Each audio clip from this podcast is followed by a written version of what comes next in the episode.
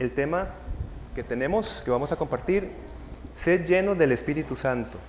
Eh, es bueno orar con entendimiento, es muy bueno orar con entendimiento. Por eso es que la, escritura nos guía a una, a una oración con inteligencia, es decir, según lo que la palabra dice y nos, vamos a ver, nos protege de no eh, orar de una manera equivocada. Por eso es que el Espíritu nos ayuda en nuestras oraciones, justamente por esa razón. Y la Escritura dice ser llenos de la palabra de Dios. ¿Por qué digo esto? Porque es importante entender que gracias a la obra de Jesucristo, nosotros hoy podemos acercarnos al ser de Dios por su obra y a través de la operación del Espíritu Santo en nuestra vida. Bien, vamos entonces a buscar para iniciar Gálatas 3, 14, por favor. Entonces, iniciemos Gálatas capítulo 3, versículo 14. Eh, hermanos, el tema de esta mañana, repito, es llenarnos del Espíritu Santo. Dios guíe este estudio para que podamos entender lo que significa eso según la Escritura. Como sabemos, vamos, vamos por partes, ¿verdad? Dios hizo un pacto con Abraham, ¿verdad? Estamos todos de acuerdo que el Señor toma la iniciativa para hacer un pacto con Abraham. Abraham recibió una muy buena noticia, ¿verdad? Que es que por medio de su descendencia, en su simiente serán benditas todas las naciones, ¿verdad? Y bien, cuando relacionamos la simiente, ¿con qué lo relacionamos? Según la revelación de la Escritura. Con Jesucristo mismo, ¿verdad? Jesucristo es la simiente. Sin embargo, vean ustedes que esta promesa todavía tiene un punto más. Jesucristo es el máxima, la, la máxima promesa. Sin embargo, a partir de esta promesa, se abre la posibilidad para el creyente de algo maravilloso que vamos a ver en esta semana. Por eso es que vamos a empezar en Gálatas 3:14. Dice la escritura, para que en Cristo Jesús la bendición de Abraham alcanzase a los gentiles. Eso es lo que hablábamos en la primera parte. Y continuamos leyendo allí. A fin de que por la fe recibiésemos la promesa del Espíritu. Vean ustedes cómo si bien la simiente de Abraham, la promesa es Cristo, en la cual serán benditas todas las naciones, vean que con esta simiente viene una condición en el creyente. ¿Cuál es, mis hermanos? ¿Qué promesa? La promesa del Espíritu. ¿La ven, verdad? Gálatas 3:14. La promesa del Espíritu. Entonces, ¿qué promesa está reservada para los que creemos en Cristo Jesús? El Espíritu. ¿Verdad? Muy bien, ¿qué significa? Cada uno de nosotros, los que hemos creído, contamos con la promesa bíblica de que el Espíritu Santo mora en el creyente. ¿En quiénes? En cada uno de nosotros. Ahora, evidentemente el Espíritu Santo capacitaba a los creyentes del Antiguo Testamento eh, con diferentes funciones específicas y para funciones específicas. Pero la profecía que estaba en Joel era para un cumplimiento específico. Es decir, ya la plenitud del Espíritu morando en el creyente necesitaba de quién? De Cristo. Necesitaba del bautizador del Espíritu Santo. No es que no operaba en el Antiguo Testamento, pero como estamos leyendo, necesitaba primero venir el bautizador del Espíritu para que el creyente ahora sí, después de que Cristo fue glorificado, tuviese la promesa del Espíritu morando en él. Entendiendo que no es que no capacitaba a algunos, eran llenos del Espíritu Santo para funciones específicas, ¿verdad? Porque Dios siempre está operando en toda su historia de la salvación. Nada más quiero asentar el punto para que lo entendamos. Nosotros, después de Cristo, nosotros vivimos una condición especial, única. Recibimos la promesa del Espíritu. ¿Por qué? Porque Cristo vino, consumó la obra para la cual fue enviado, murió, resucitó y al resucitar reparte dones a la iglesia. Nosotros tenemos el Espíritu Santo. Cada uno de nosotros. No por nuestra fidelidad, sino por la fidelidad de el ser de Dios. Amén. Así que el apóstol Pedro no va a separar, de hecho, el creer en Cristo del recibir el don del Espíritu. Vean ustedes, arrepentíos y bautícese cada uno de vosotros en el nombre de Jesucristo para perdón de los pecados y recibiréis el don del Espíritu Santo, ¿verdad? Ahora, otra vez, cuando nosotros creemos en el Señor Jesucristo, ya recibimos el bautizo, el don del Espíritu Santo. El contexto de la primera iglesia, porque estaba por manifestarse y por cumplirse muchas situaciones allí, las creyentes creían en Jesucristo cuando vino su ministerio terrenal y posteriormente vino Pentecostés, ¿verdad? Es decir, en ese contexto creían en Jesucristo y posteriormente fueron bautizados en el Espíritu pero fue una condición única e histórica. Porque a partir de Pentecostés, todo aquel que cree en Jesucristo es bautizado en el Espíritu Santo. No hay una separación entre creer y recibir el Espíritu Santo. Si entendemos esto, ¿verdad? Otra vez, los creyentes que acompañaban a Jesucristo creen en Él, creen en Él. ¿Fueron bautizados en el Espíritu? No, porque la profecía de Joel se aplicó cuando? En Pentecostés. Y repito el punto, pero a partir de Pentecostés no hay una división entre creer en Jesucristo y posteriormente ser bautizado en el Espíritu Santo. Vamos a Efesios capítulo 1, versículo 13, porque me parece que es importante reforzar esto. Esto nos da la base para, para poder continuar con lo que vamos a ver en esta mañana. Efesios 1, versículo 13. Esta lectura ya es post-Pentecostés, ¿verdad? Evidentemente. Ahora, en ese contexto le damos 1.13. En él también, se refiere a Jesucristo, vosotros, habiendo oído la palabra de verdad, el evangelio de vuestra salvación, y habiendo creído en él, fuisteis sellados con el Espíritu Santo de la promesa. Hermanos, ¿cuál promesa? la que leímos en Gálatas, la que fue dada a Abraham, la simiente y por medio de la simiente, por medio de Cristo, la promesa. ¿Qué contestamos hace unos minutos? ¿Cuál es la promesa? El Espíritu, el Espíritu. Entonces creemos en Jesucristo y tenemos la promesa del Espíritu. Ahora, Pablo a los Efesios le está escribiendo evidentemente a creyentes. Es más, Veámoslo cómo se refiere Pablo en el capítulo 1, versículo 1. Vean el saludo. Pablo, apóstol de Jesucristo, por la voluntad de Dios, ¿a quiénes? A los santos y fieles en Cristo Jesús que están en Éfeso. Personas que dice luego en el versículo 3 que están llenos de toda bendición, ¿verdad? Están enriquecidos en Cristo. Es así.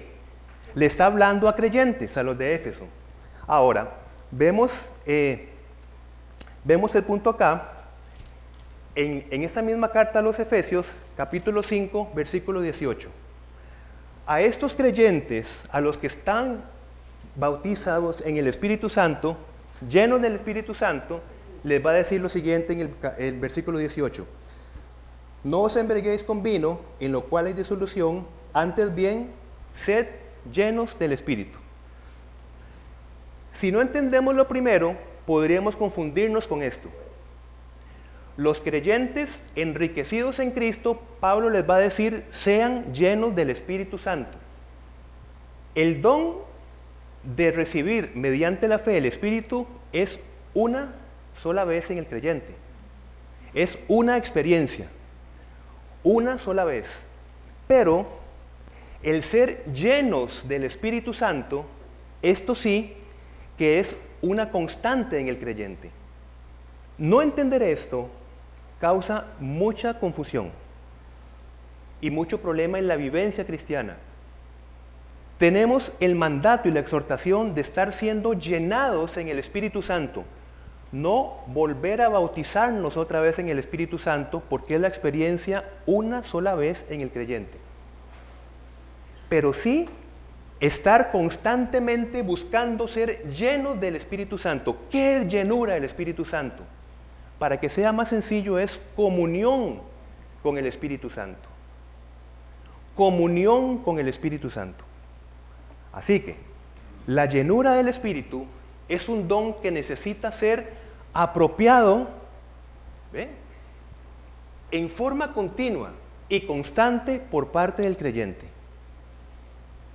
Hasta este punto creo que ya hemos separado lo que es el ser bautizado en el Espíritu por la fe en Cristo y el mandato a continuar constantemente siendo llenado por el Espíritu Santo. Nosotros no es que logramos la llenura del Espíritu Santo, nosotros obedecemos en amor y nos apropiamos de la iniciativa de Dios. Pero este punto de tener comunión con el Espíritu Santo es esencial y es la base de este, de, este estudio. ¿Por qué? Porque dice Juan 3:34 que Dios no da el Espíritu por medida.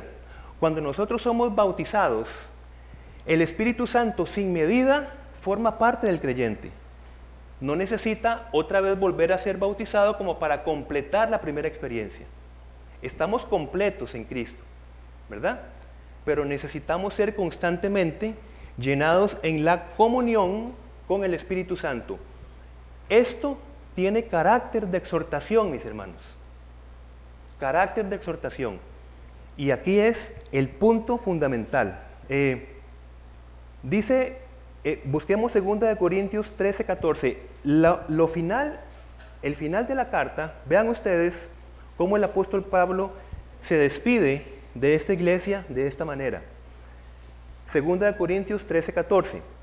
La gracia del Señor Jesucristo, el amor de Dios, ¿y qué dice?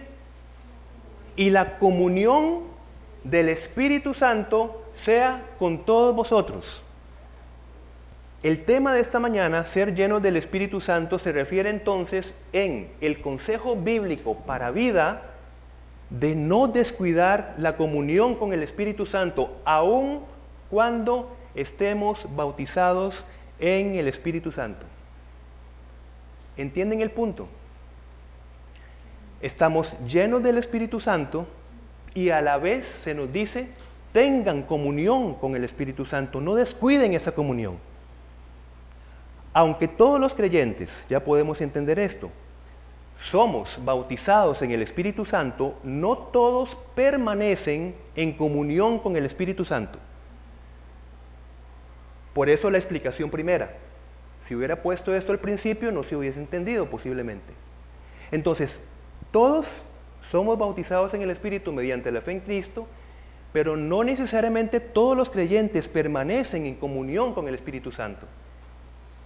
Y ahí está la lucha de cada creyente y cómo se refleja en sus diferentes relaciones y vivencias. Ahí está el punto esencial. Ahora, Pablo escribió a los Gálatas, vivan por el Espíritu y no seguirán los deseos de la naturaleza pecaminosa. Porque, ah bueno, pongamos un paréntesis acá. Hermanos, pongamos atención a esto. Teniendo el Espíritu Santo por la fe, todos lo tenemos, ¿verdad? Es posible seguir los deseos de la naturaleza pecaminosa. Le está hablando a creyentes gálatas, ¿verdad? Pablo le está hablando a creyentes. Entonces, el consejo es, vivan por el Espíritu. Porque, parafraseemos, la consecuencia de no, de no hacer esto es que podríamos seguir los deseos de la naturaleza pecaminosa. Porque esta desea lo que es contrario al espíritu, la naturaleza pecaminosa.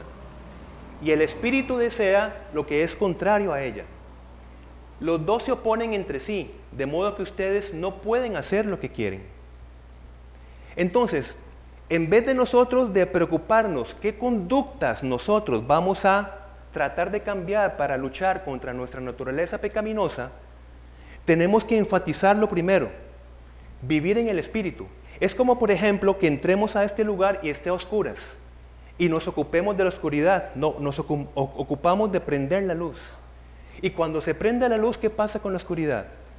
Entonces el énfasis no está en la naturaleza pecaminosa, porque entonces vamos a tener unas cargas insoportables, mis hermanos. El énfasis es estar viviendo en el Espíritu, en la comunión con el Espíritu Santo.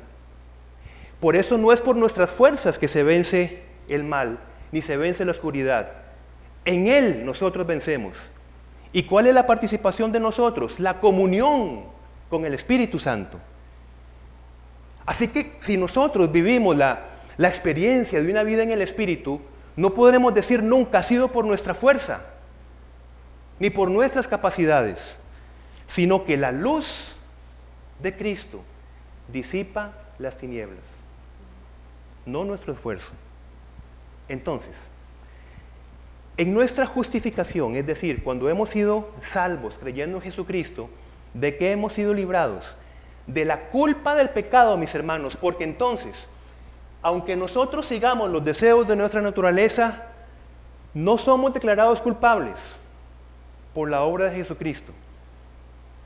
Entonces, en la justificación, nosotros no somos culpables delante de Dios. ¿Por qué? Porque tenemos un mediador. Y en el ser de Dios pasa primero la persona de Jesucristo. Tres veces santo, perfecto. Pero en la santificación vamos siendo librados de nuestra comunión con el pecado. Y ahí está el punto. ¿Ok? Ahora, ¿qué sucede si nosotros no colaboramos con la santificación? Vamos a continuar en comunión con el pecado, aun cuando seamos salvos. ¿Estamos de acuerdo? Porque son temas que se tienen que hablar con cuidado para que podamos entenderlos, ¿verdad? Y que podamos vivirlos. Muy bien.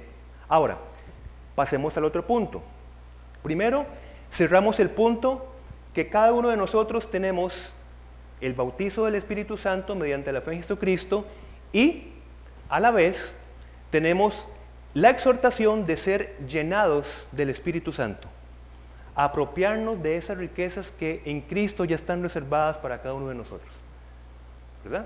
Somos completos en Cristo, perfecto, pero a la vez nos vamos apropiando de esas riquezas en nuestra vida, porque es posible tener toda la capacidad de riqueza en Cristo y vivir sin esas capacitaciones en nuestra vida. Eso es posible. Porque descuidamos esto segundo, no entender nuestro papel colaborativo. Ahora, vamos a Génesis capítulo 1, por favor, porque el tema en el que vamos a entrar es nuestra colaboración con el proceso de la llenura del Espíritu Santo. Entiéndase bien colaboración, porque nada en la salvación es por obra de, la criatura. ¿verdad? No es por obras para que nadie se gloríe, es por participación. Ahora, toda nuestra provisión depende de Dios, ¿verdad? Véanlo ustedes en Génesis 1.29, dice, y dijo Dios, he aquí, os he dado toda planta que da semilla, que está sobre la tierra, y todo árbol en que hay fruto y que da semilla, os serán para comer. Dios es nuestro proveedor en todo. ¿Está claro? A la vez, cuando estos seres humanos comen, tienen que seguir comiendo, ¿verdad? tienen que seguir comiendo.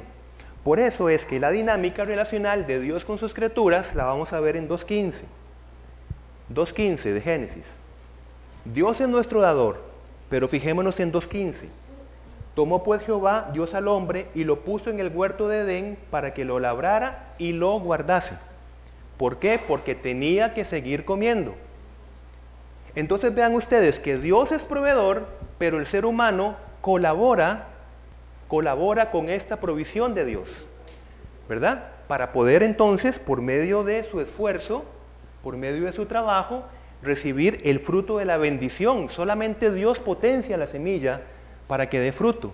Solamente Dios potencia la tierra para que dé todos los nutrientes para todo lo que nosotros comemos. Es así pero a la vez el hombre está puesto para que trabaje la tierra. Y hombre me refiero a humanidad, ¿verdad? Que es como el texto dice. Ahora, nosotros esperamos la venida de nuestro Señor Jesucristo. ¿Es así? Y lo esperamos en esperanza. Es así, ¿verdad? Ahora, ¿cómo tenemos que esperar a Jesucristo? con una paciencia, porque lo esperamos, pero pongámosle la palabra una paciencia militante. Me explico con la palabra. No es, no es una pasividad, sino es una, una paciencia, una paciencia que está haciendo algo, que está guardando y que está labrando, como lo vimos en Génesis. Y va a decir Pablo, y todo aquel que tiene esa esperanza, como nosotros, ¿verdad? En Él, en su venida, se purifica a sí mismo, así como Él es puro. No significa que nosotros, siendo salvos, tenemos una, un poder de autopurificación, no, sino que el Espíritu Santo nos da un nuevo impulso que antes no teníamos, hacia Cristo, hacia la no comunión con el pecado. Porque recordemos que ante la caída de Génesis 3, ¿cuál es la naturaleza humana en el pecado? Esconderse de Dios. Cuando Dios va a buscar al hombre y a la mujer, dice Génesis 3, ellos se esconden de Dios. Esa es nuestra tendencia. Pero el impulso ya en el espíritu, luego de ser salvos, es que nosotros somos impulsados a buscar, a tener sed, entonces, en el amor de Dios. Hermanos, la llenura del Espíritu Santo se relaciona con que tengamos sed de Dios, necesidad de Dios, necesidad de la comunión con Dios, ¿verdad? Y Dios nos va a traer por medio de dos estrategias al menos. La primera por su amor. Como dice Oseas 11:4, Dios nos atrae con cuerdas de amor. Dios nos atrae con cuerdas de amor. Somos somos atraídos en ese sentido. Y lo segundo también es que por medio del Espíritu Santo Dios nos atrae con la tristeza. Con la tristeza. Va a decir Pablo, sin embargo, ahora me alegro, no porque se hayan entristecido, sino porque su tristeza lo llevó al arrepentimiento. Ustedes se entristecieron tal como Dios lo quiere. Hermanos, el pecado no es para sabernos pecadores es para que yo me sienta un pecador. Porque yo sintiéndome un pecador voy, voy movido al arrepentimiento y a la confesión. Inclusive la sociedad hace alarde de saberse pecadores, hablando de cuántas mujeres conquistaron, qué fiestas se pegaron, etcétera, etcétera. Eso no cambia nada. Saberse pecador es un paso, pero que nos sintamos, que sintamos con dolor el pecado. Esto es una provisión del Espíritu Santo que mora en nosotros, nos inquieta. Es que no podemos estar ya tranquilos con lo que antes podríamos estar tranquilos. Esa es la operación del Espíritu Santo, hermanos. La tristeza, dice, lo lleva al arrepentimiento. Y el arrepentimiento nos lleva a la confesión.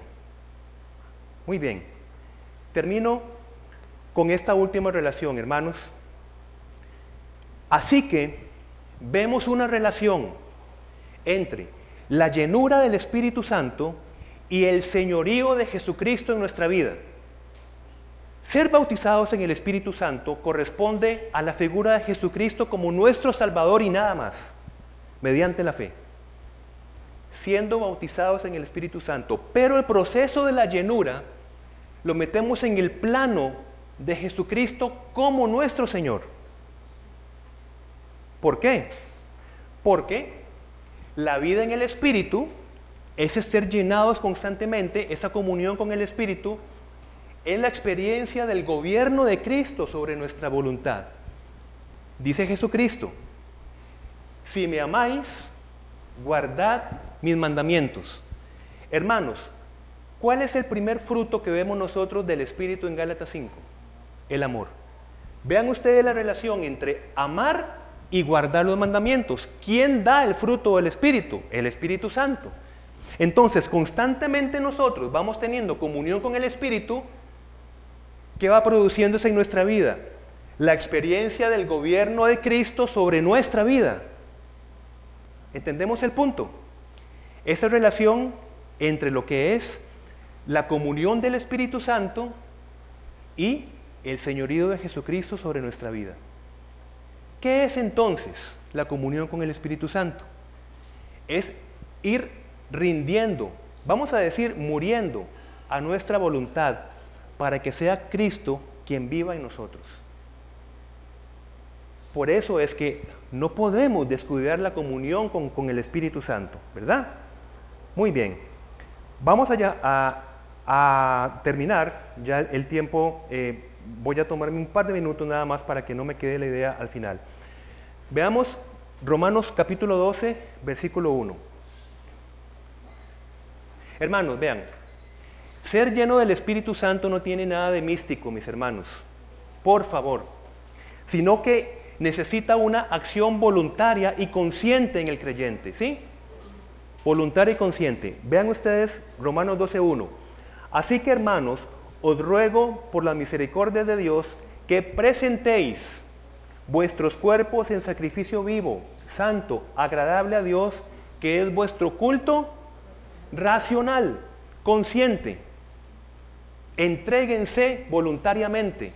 Sepan que ustedes tienen que morir a ustedes, morir al yo, para que continúen en comunión con el Espíritu Santo y para que se relacione con el señorío de Jesucristo en sus vidas.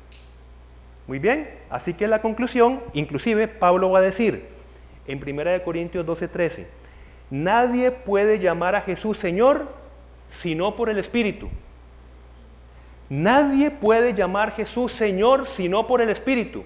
Si no hay comunión con el Espíritu Santo, ¿cómo está el gobierno de Cristo en nuestra vida? Nadie puede llamar Señor a Jesucristo sino por el Espíritu. Descuidar la comunión con el Espíritu es vivir un cristianismo light.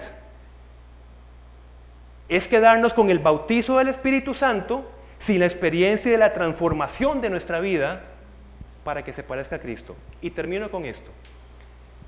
La llenura no es recibir el Espíritu. La llenura es permitir que el Espíritu Santo cumpla los propósitos por los que llegó a vivir en el creyente. Por algo fue enviado al creyente. No para perder el control y no sé qué cosas, por algo, por alguna razón. Formar a Cristo en nosotros. ¿Cómo se puede formar a Cristo si no se reconoce su señorío? ¿Cómo? Si prevalecemos en nuestra voluntad. Esta segunda parte, voy a empezar con un, tema que significa eh, o que da a entender el riesgo, el riesgo de no colaborar con la llenura del Espíritu Santo.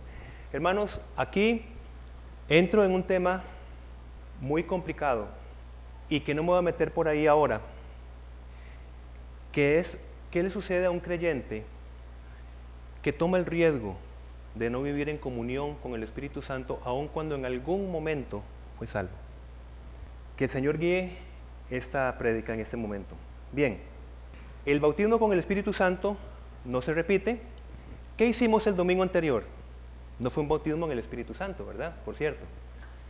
Fue un bautismo representativo en agua que una vez la persona en fe dio una muestra pública, como André, dio una muestra pública de una operación que ya tuvo en el Espíritu Santo. No fue que cuando fue sumergido al agua recibió el Espíritu Santo. ¿Cuándo recibimos el Espíritu Santo?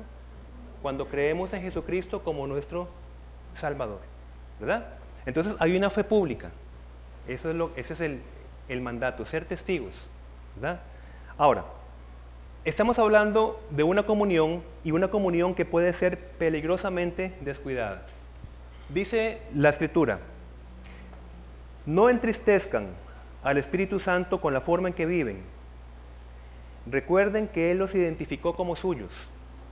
Así les ha garantizado que serán salvos el día de la redención. Hermanos, Atendamos esto porque es un tema de verdad muy importante. No entristezcan al Espíritu Santo en la forma en que viven. Ahora, pareciera que la acción de entristecer, el que se afecta en esa comunión es el Espíritu Santo.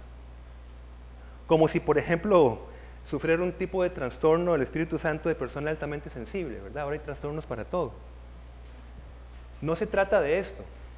En esta relación no es el Espíritu Santo el que se afecta, mis hermanos, somos nosotros. Es el creyente. ¿Por qué digo esto? Cuando Jesucristo iba para el Calvario en Lucas 23, 27 y 28, leo lo siguiente.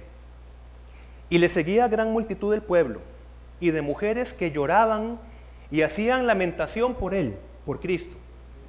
Pero Jesús, vuelto hacia ellas, les dijo, hijas de Jerusalén, no lloréis por mí, sino llorad por vosotras mismas y por vuestros hijos. La acción de entristecer al Espíritu Santo puede ser que se entienda como que le estamos haciendo algún daño al Espíritu Santo y él es, el afectado de la situación. Somos nosotros y el contexto donde nosotros nos relacionamos. Nosotros en el sentido de caer en, en ansiedades, en hipertensión, en depresión, en etcétera, y los problemas relacionales también, los chismes, la hostilidad, las murmuraciones, la falta de amor, el vivir en una naturaleza dándole énfasis a la naturaleza pecaminosa. Entonces, ¿cuál es la persona que es afectada acá? No entristezcan al Espíritu Santo. ¿Por qué? Porque somos nosotros los afectados del punto, no el Espíritu Santo. No procurar llenarnos del Espíritu Santo no solo nos afecta personalmente, sino que afecta a toda nuestra familia y todas nuestras relaciones. Si es nuestra experiencia, este, es la experiencia que tiene que ser si la palabra es lo que es, es verdad. Afectará absolutamente. No tener una comunión diaria con el Espíritu es peligroso. Ahora, digo peligrosamente porque, hermanos, vean, sostener, permanecer en un mal paso, conduce al próximo mal paso. La escritura dice, no entristezcan al Espíritu Santo.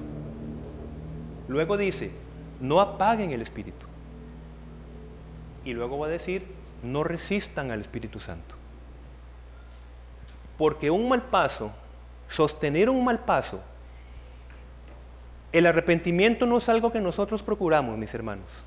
El arrepentimiento lo procura el Espíritu Santo en nosotros. Y nosotros respondemos a las influencias, a las provisiones, para que nosotros tomemos la acción del Espíritu Santo del arrepentimiento en nosotros. Nos inquieta. Pero si nosotros permanecemos en un hábito pecaminoso, luego de entristecer, vamos a apagar esa voz que nos inquieta. Y luego ya no vamos a sentir el pecado, sino que vamos a desear el pecado y permanecer allí. Y ya los consejos, ya las prédicas, ya las advertencias, ya todo esto va a encontrarse posiblemente con un corazón endurecido. Por eso es el peligro, el peligro, mis hermanos, de no colaborar con la llenura o con la comunión del Espíritu Santo en nuestra vida. Un creyente aún bautizado en el Espíritu Santo, es decir, cuando cree en el Señor Jesucristo, puede ser, puede ser influenciado y limitado por Satanás y el adversario.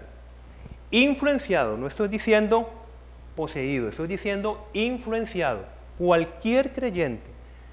La lucha de Satanás por una vida en contra de vida plena y abundante de Jesucristo no termina con nuestra salvación.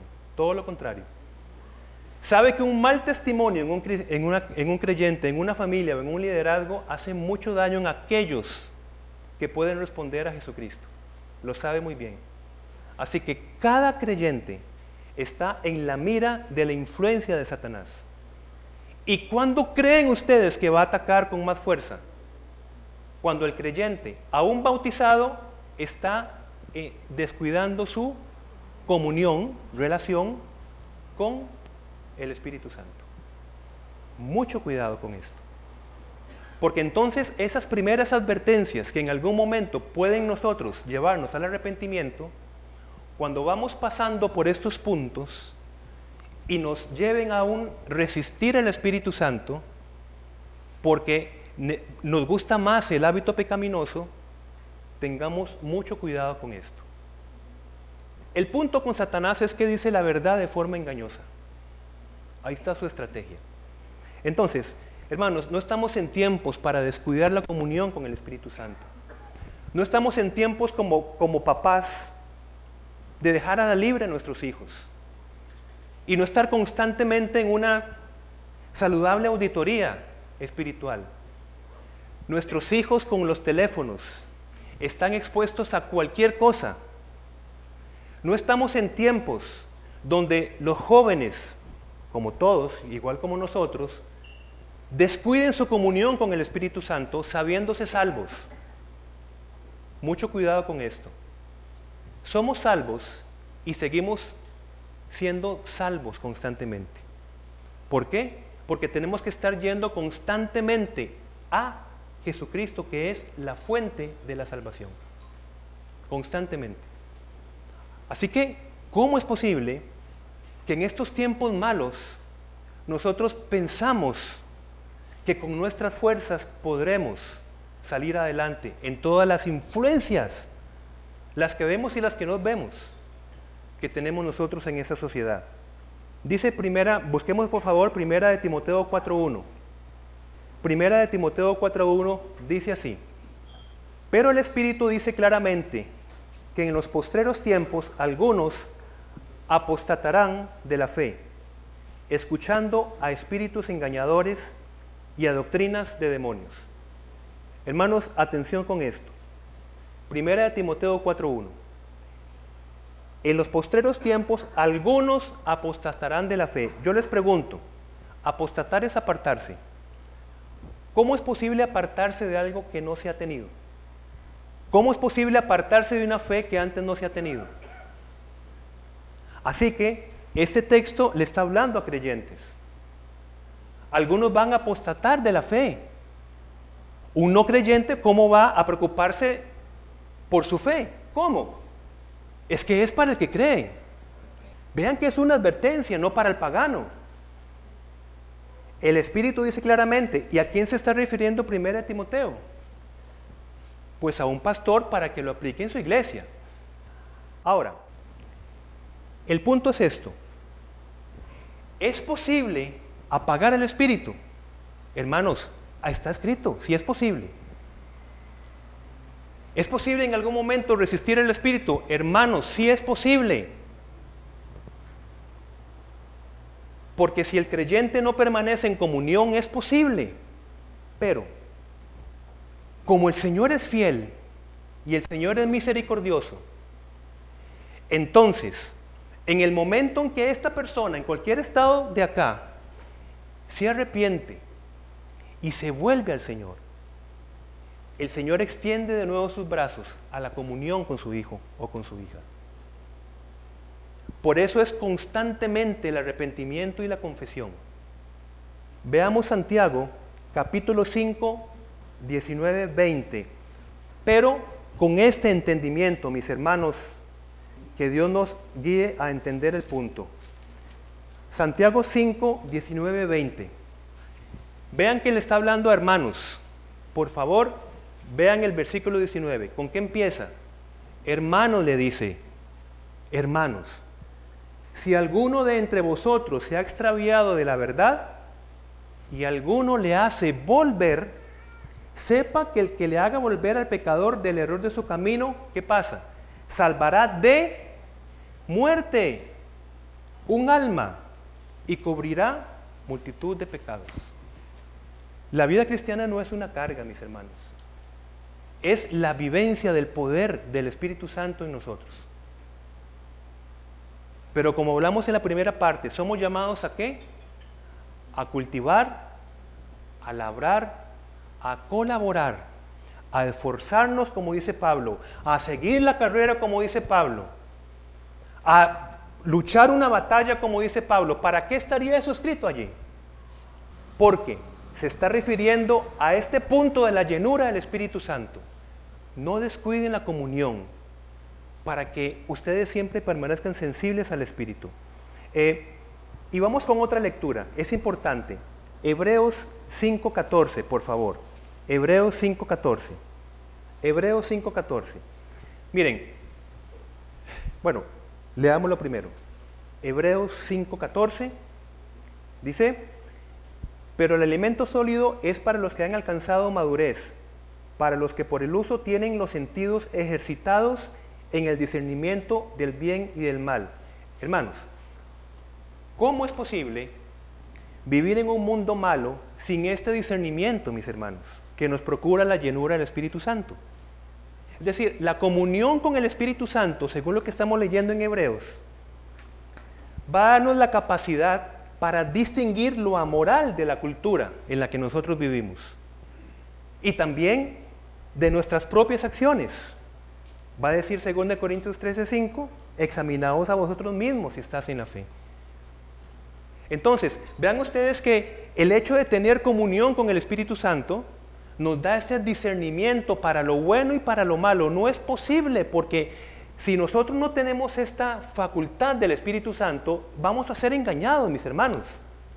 Porque esa es la estrategia de Satanás, recuerdan, decir la verdad de forma engañosa. No podemos. ¿Y cómo sabremos entonces? ¿Cómo sabrá el joven distinguir entre lo bueno y lo malo? ¿Cómo? En ambientes universitarios o colegiales, ¿cómo? Si descuida su comunión con el Espíritu Santo. Si es el Espíritu el que nos da discernimiento. Lo pudieron ver en Hebreos. Para lo bueno y para lo malo. Ahora, vamos entonces con las señales de la llenura del Espíritu en el creyente. Y para esto vamos a terminar y vamos a quedarnos allí con el texto eh, de Efesios eh, capítulo 5, versículo 18, por favor. Efesios capítulo 5, a partir del versículo 18. ¿Por qué? Porque en el 18, vean ustedes que es como empezamos esta prédica, en la parte final dice, antes bien, sed llenos del Espíritu. Si recordamos en la primera parte, ¿a quién está dirigido este mensaje? A creyentes, Exacto. Que al principio, ¿verdad? Están llenos de todas las bendiciones en Cristo, sentados en los lugares celestiales en Cristo, enriquecidos en Cristo, coherederos con Cristo, sellados con el Espíritu Santo. Y les va a decir, sed llenos del Espíritu Santo. Y entonces, solamente a partir de esta llenura, por lo menos en este texto, hay mucho texto en la escritura, pero nos vamos a concentrar específicamente en esto, hay unas señales que están allí seguidas después de ese texto. Una es, y lo podemos ver en el versículo 19, después de decir, sed llenos del Espíritu Santo, hablando entre vosotros, con salmos, con himnos y cánticos espirituales, cantando y alabando al Señor en vuestros corazones. Una señal de una persona que está en comunión con el Espíritu Santo, mis hermanos, es que habla, se refiere a un compañerismo que edifica al otro. Esto es, pero así, ¿verdad? Una seña irrefutable de una persona que está en comunión. ¿Por qué? Porque es posible que entre creyentes no haya, eh, vamos a ver, una conversación que edifique al otro.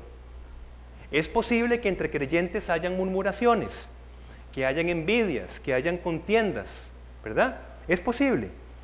Y he puesto acá, eh, en 1 Timoteo Nunca le hables con aspereza a un hombre mayor, sino llámale la atención con respeto como lo harías como tu propio padre.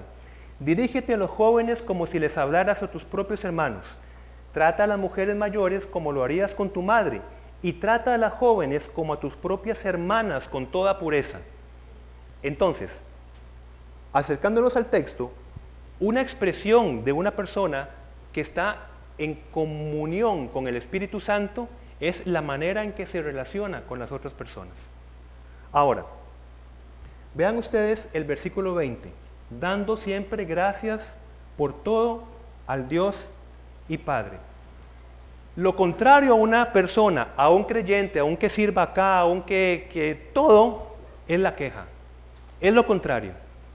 Y puede estar en activismo ministerial todo lo que quiera. Pero si descuida su comunión con el Espíritu Santo, es una persona que constantemente está en sus palabras quejándose de todo y con todos y con toda situación. ¿Por qué? Porque es lo contrario de vivir agradecidos. Entonces es una, una señal inequívoca de que la persona, examínate a ti mismo, dice Pablo, de que tiene que examinar y cuando hablo de la comunión, mis hermanos, es tan sencillo como que nosotros mismos nos preguntemos, no es que yo se los pregunte, jóvenes y adultos y todos los que están acá, ¿cómo estuvo esta semana su comunión con el Señor? Honestamente, mis hermanos, si no me respondan a mí, de verdad que sí. Como salvos, procuramos el tiempo para muchas cosas. ¿Qué tiempo hemos procurado esta semana para una convivencia personal en medio de tareas, en medio de trabajos, en medio de, de aquí para allá? ¿Cómo? Por eso este tiempo es muy importante entenderlo. Sed llenos del Espíritu Santo. Porque entonces, por ejemplo, si hemos pasado mucho tiempo descuidando esto, ¿en qué estado vamos a estar? Vulnerables. ¿Y cómo se va a notar? De repente yo siento hostilidad en mis relaciones. De repente, ¿verdad? ¿Por qué? Porque de lo que está lleno nuestra, nuestro corazón va a hablar la boca, ¿verdad? Ahora, entonces quejarse es muy grave porque contradice todo lo que nos pasó cuando fuimos enriquecidos en Cristo. Y versículo 21, someteos unos a otros en el temor de Dios. Todo lo que va a hablar posterior de las relaciones entre esposos, entre hijos con sus padres, entre los siervos con, con los jefes, con los amos, etc., todo se fundamenta en lo primero. Sed llenos del Espíritu Santo. Allí empieza el punto. Entonces, no se va a entender, no se va a entender sobre todo el el versículo 22, que hay versiones de versiones y posiciones de posiciones, si quien escribe, si quien predica, no está atendiendo el versículo 18. Porque el sometimiento humano, nosotros solamente lo entendemos desde el pecado. Pero el sometimiento bíblico solamente es entendido desde la comunión en el Espíritu Santo, porque Dios no se equivoca. Y entonces el sometimiento es la actitud que considera a los demás y sus necesidades como más importantes que uno mismo. Básicamente. Entonces, una actitud, actitud potenciada por la comunión en el Espíritu Santo. Una mala comunión con el Espíritu Santo se va a expresar en nuestras relaciones como hemos hablado. ¿Y cómo? porque va a potenciar la individualidad. Eso es una seña de falta de comunión. Lo que yo quiero, mi tiempo, como yo quiero invertir mi tiempo, yo necesito mi espacio personal, yo necesito mis cosas. Eso es, eso es así, eso es una evidencia. No que la persona no cree, la persona no procura la comunión con el Espíritu Santo. Todos los días, mis hermanos.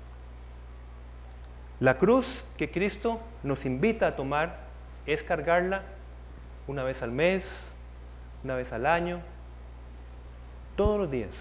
Porque cada día, dice, trae su propio afán.